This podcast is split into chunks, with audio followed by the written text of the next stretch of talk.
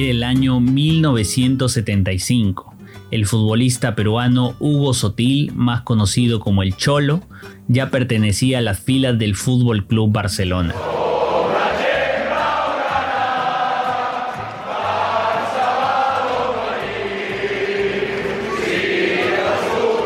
donde compartía vestuario con Johan Cruyff, estrella del equipo y uno de los más grandes futbolistas de su época. El atrevimiento, la picardía y el desborde del Cholo lo llevaron a los grandes escenarios de Europa. Sin embargo, este gran talento que desbordaba no lo pudo demostrar en la Copa América de aquel año, donde, como no, participaba su querida selección peruana, siendo el club español el causante de esta desazón, al no otorgarle el permiso necesario para participar en esta competencia. Mucho se comentaba en territorio peruano sobre Sotil y la falta de amor a su patria, llamándolo antipatriota por haberse nacionalizado español, y deducían que él no quería venir a jugar por su país. Sin embargo, el gran amor y conexión que sentía por su tierra pudo más que cualquier adversidad, llevándolo a tomar la arriesgada decisión de comprar un boleto de avión y partir inmediatamente rumbo a Venezuela, donde se jugaba la final de esta competencia continental. Fue el 28 de octubre de 1975 en el Estadio Olímpico de Caracas, donde Perú, con un solitario gol del Cholo Sotil al minuto 25 del primer tiempo, conseguiría ganar por segunda vez en su historia la ansiada Copa América ante Colombia. Grande, Cholo.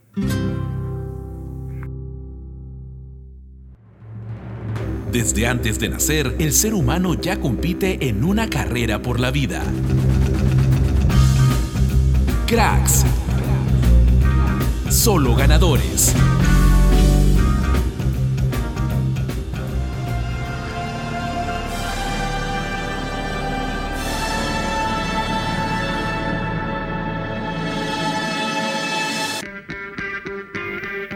¡Wow! Tremenda historia hasta se me puso la piel de gallina. Recordar el campeonato del 75 con una histórica selección peruana, con cracks como el Cholo Sotil que lo dejó todo por la blanquirroja, hace ilusionar a más de uno. Muy cierto lo que dices Fabián, y con esa misma ilusión la selección peruana debutará frente a Brasil en la nueva edición de la Copa América. Esperemos que se pueda lograr la hazaña por tercera vez en nuestra historia, ¿no?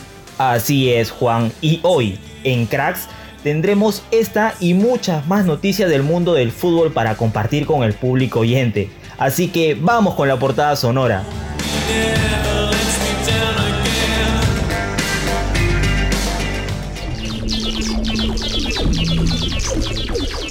Esta es la portada sonora en Cracks.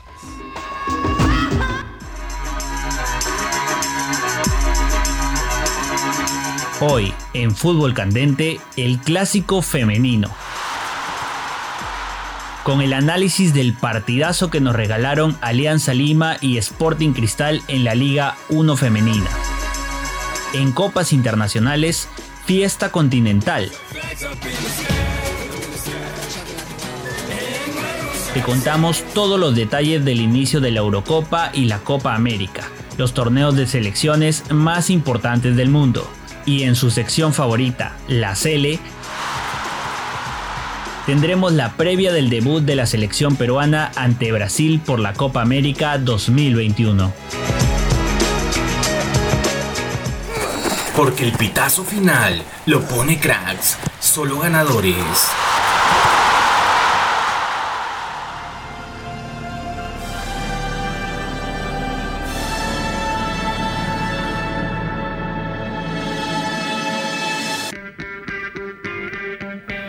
Estamos de vuelta en Cracks Solo Ganadores con la sección Fútbol Candente. Y es que el último fin de semana se disputó la fecha 2 de la renovada Liga 1 Femenina.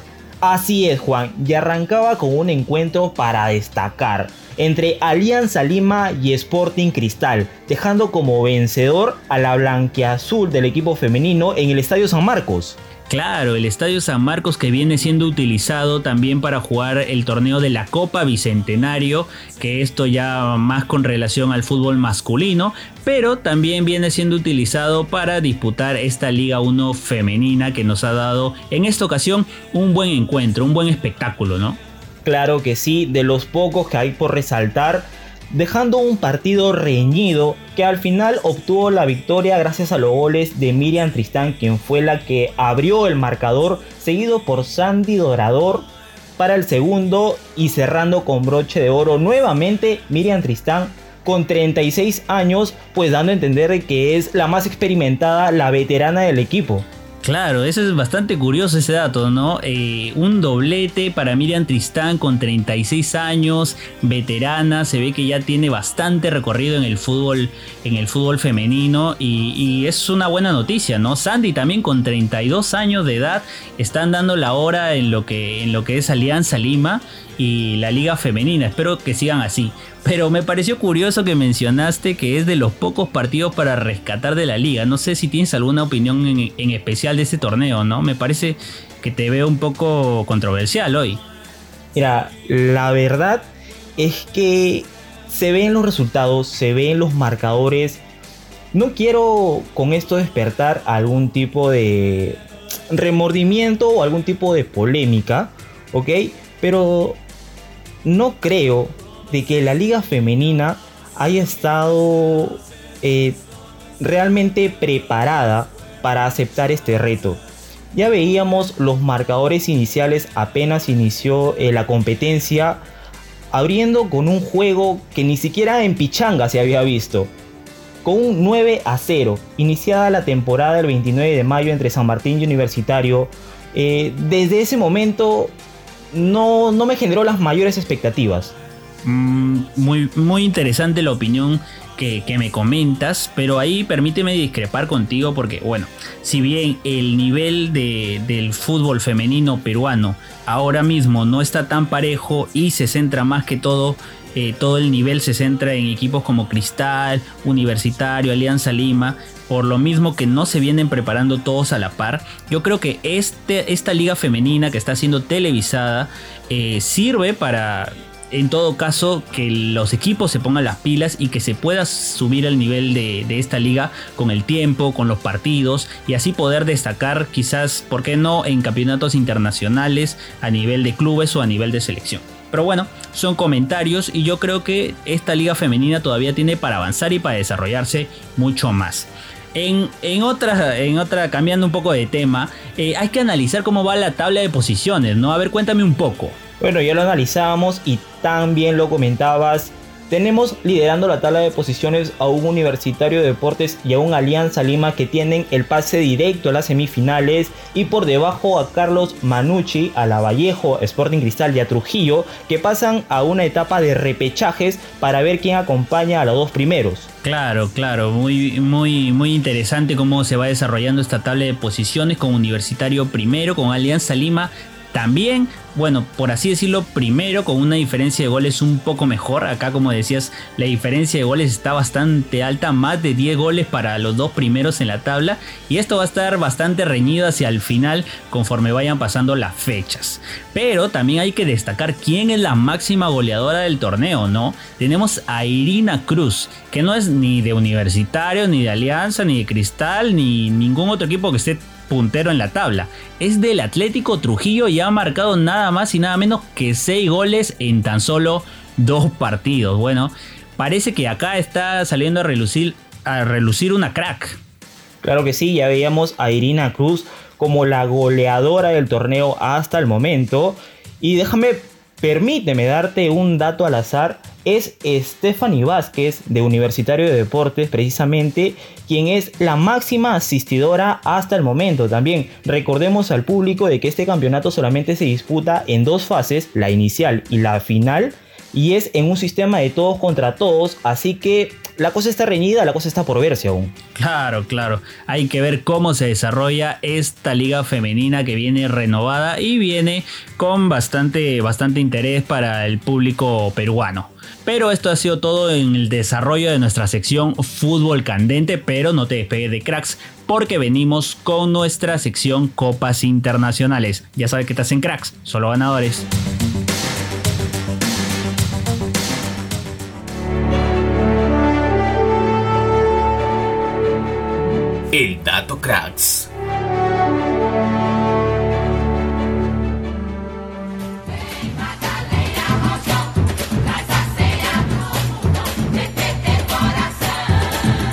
En sus últimos nueve partidos por Copa América, Brasil solo ha recibido dos goles en contra. Estas dos anotaciones las sufrió ante Perú en la derrota 1 a 0 en octavos de final en 2016 y en la victoria 3 a 1 por la final del 2019.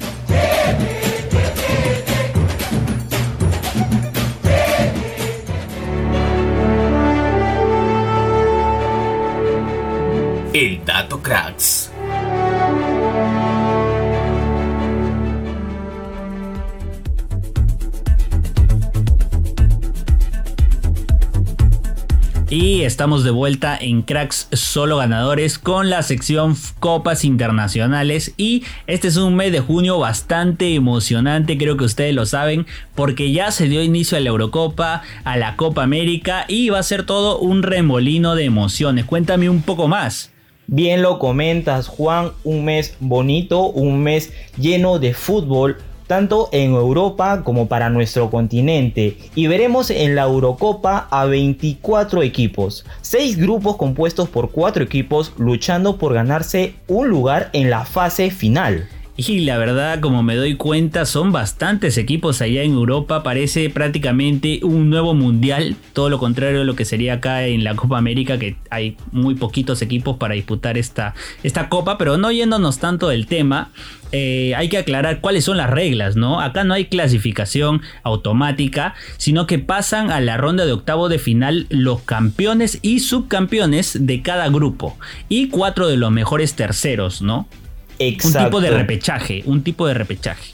Por decirlo de algún modo, claro que sí. Y lo hermoso de, este, de esta competición es de que podemos ver público expectante, se siente la vibra, se siente la emoción del fútbol. Ya lo veíamos en, años anteriores a, a, esta lamentable pandemia, ¿sí? Pero entrando de nuevo en la Eurocopa. Esta se debió haber estrenado en el 2020, ¿sí? Disputándose en un torneo con gran número de países a lo largo del continente europeo, pero finalmente a raíz de este brote del coronavirus es que siguió impactando y el torneo tuvo que esperar hasta el presente año. Claro, hasta el presente año, después de, toda la situación que pasó el año pasado, y no era para menos, y nada más y nada menos, se va a disputar en 12 lugares diferentes, 12 ciudades de 12 países, es una Eurocopa totalmente descentralizada, por así decirlo, eh, eh, dispersa por toda Europa, donde los equipos van a estar viajando de un lado a otro para disputar los encuentros, algo totalmente, como así decirlo, inédito bien comentado, algo inédito. Y ya recordemos a la gente que este torneo se inauguró el viernes pasado en un encuentro entre Turquía y uno de los favoritos como es Italia, obteniendo el equipo italiano los tres primeros puntos del certamen. Claro, un partido realmente interesante. Turquía venía aguantando bastante tiempo, casi todo el primer tiempo sostuvo su arco en cero, pero Italia, con un estilo de juego bastante curioso, no, no tan defensivo, más al toque, más, más a lo Guardiola, como así decirlo, eh, pudo sacar un 3 a 0 bastante contundente y se postula como uno de los principales candidatos a ganar esta copa. Ojo con, con Italia. Claro, ojo con Italia, que también se suma a los favoritos con un ya pues muy representativo y con muy experimentado España, Portugal, el equipo de Ronaldo. Pero enfocándonos nuevamente en el tema, la jornada, bueno, la primera jornada se cierra hoy martes con los equipos de grupo F que hasta el momento no habían tenido ningún partido. Es el partido entre Hungría, Portugal y Francia-Alemania. Uy, no, ese Francia-Alemania no me lo pierdo para nada y espero que ninguno de los oyentes de acá se esté perdiendo ese partido porque va a estar que quema. Eh, yo creo que sin duda esta Eurocopa va a dar que hablar bastante, más que todo por su organización, por la manera en que se está llevando, porque también hay público en los estadios y me parece que es bastante, bastante entretenida, ¿no? Pero por otro lado vamos a pasar de frente al otro continente, ¿no? A la Copa América, organizada por la Comebol. Otra, otra confederación bastante polémica, ¿no? Claro, le damos la vuelta al mundo en menos de un minuto y hablamos de lo que pasó con la Copa América. Hubieron eh, ciertas polémicas a raíz de dónde se iba a jugar finalmente este torneo, que inicialmente iban a ser Argentina y Colombia. Pero ¿qué pasó con ellos? Claro, finalmente estos países desistieron de organizar el torneo. Por un lado Colombia por la crisis política que venía atravesando y por otro lado Argentina que no, no podía sostener este torneo mientras mucha gente moría a causa del coronavirus en su país.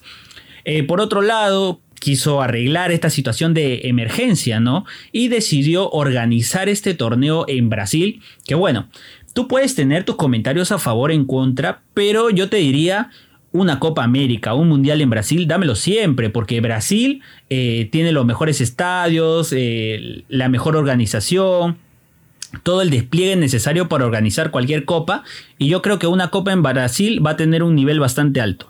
Totalmente cierto, te doy la razón. Inicialmente se quería llevar esta competición a un país norteamericano, pero finalmente el 31 de mayo la Confederación Sudamericana sorprendía y confirmaba de que este torneo, a diferencia de, de la Eurocopa, se iba a llevar en su totalidad solo y únicamente en Brasil. Claro, claro, hay que ver cómo se desarrolla este torneo, bastante emocionante, a pesar de que la organización no, haya sido del todo clara, de todo transparente. Eh, yo creo que el, nivel de las elecciones puede justificarlo o puede hacerle el contrapeso. Por otro lado, Brasil ya debutó con Venezuela, ya se nos adelantaron, y le ganaron a la Vinotinto por 3 a 0. Eh, la primera jornada va a ser cerrada por Paraguay y Bolivia el día de hoy martes, así que no se lo pierdan. Dos buenas elecciones también que luchan por tener un puesto. Y eh, el jueves nuestra selección va a debutar contra Brasil. Así que no se pierdan todos estos encuentros que están bastante buenos. Pero esto fue todo por nuestra sección Copas Internacionales, pero aún no se pueden despegar de acá, no pueden salir porque venimos con su sección favorita, la Cele, y la previa especial por la Copa América. Porque el pitazo final lo pone cracks, solo ganadores.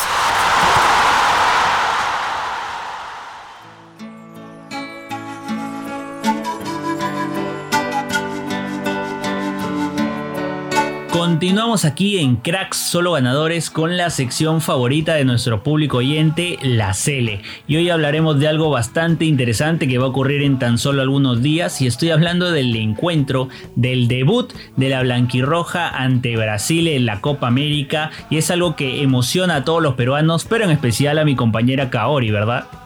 Así es, Juan. Además de que ya se confirmó la lista de convocados para la Copa América, donde sorpresivamente está Santiago Ormeño y nuestro querido La Padula que jugó increíble en el encuentro con Ecuador, donde salimos obviamente ganadores con los goles de Cueva y Ambíncula. Claro, la Padula en Ecuador jugó 9 puntos, no le pesó la altura y sin duda alguna se ganó el lugar de, delantero en la selección para esta Copa América. Y ni qué hablar de las defensas, estuvieron muy aguerridas, dando todo en la cancha, pero lamentablemente esta lista de convocados también nos hizo extrañar algunos nombres, ¿no?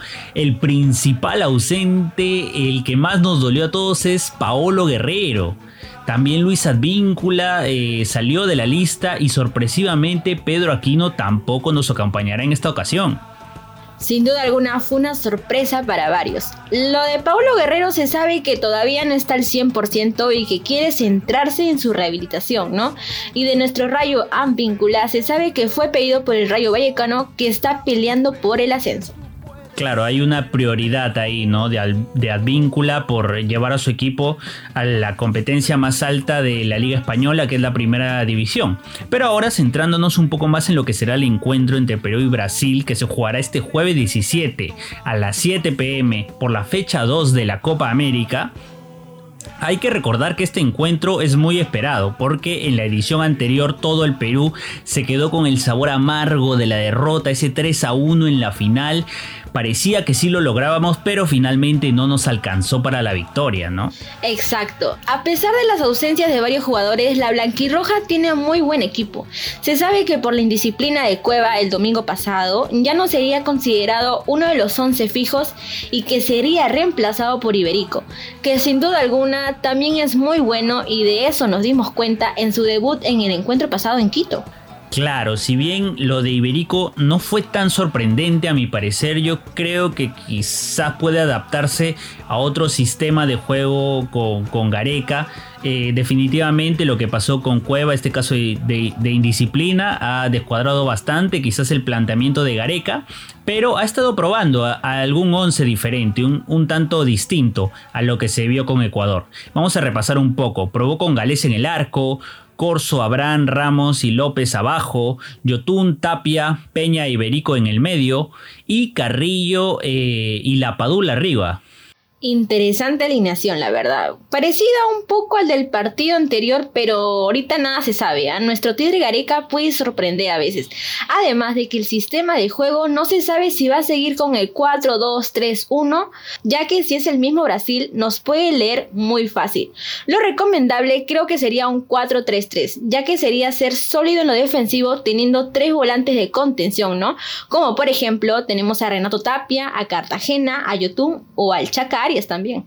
Claro, esa solidez defensiva es bastante importante, pero tampoco hay que pecar de ratonear mucho, por así decirlo, ¿no? También en algún momento del partido Perú tiene que, tomar la contra, que tomar la batuta, salir a, proponer un poco, ¿no? Quizás con la padula ahí para, para pelear con los defensas brasileños, pero hay que recordar también que Brasil es una selección muy fuerte, la mejor de Sudamérica pero hay una esperanza, porque sabes que Perú es el único equipo que le ha anotado hasta ahora en las eliminatorias sudamericanas y en la Copa América pasada, como ya te lo revelamos en el dato cracks, eh, fue el único que, que le metió un gol a Brasil en el torneo y la última selección que derrotó a Brasil también por Copa América. Así que tenemos algo a lo que aferrarnos y algo que nos puede dar un poquito, un cachito de esperanza.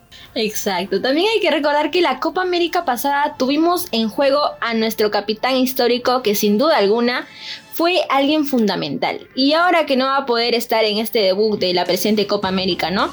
Es por eso que yo creo que un reemplazo ideal de nuestro guerrero es Gianluca Lapadula, que se ha ganado la confianza de todo el equipo y del país.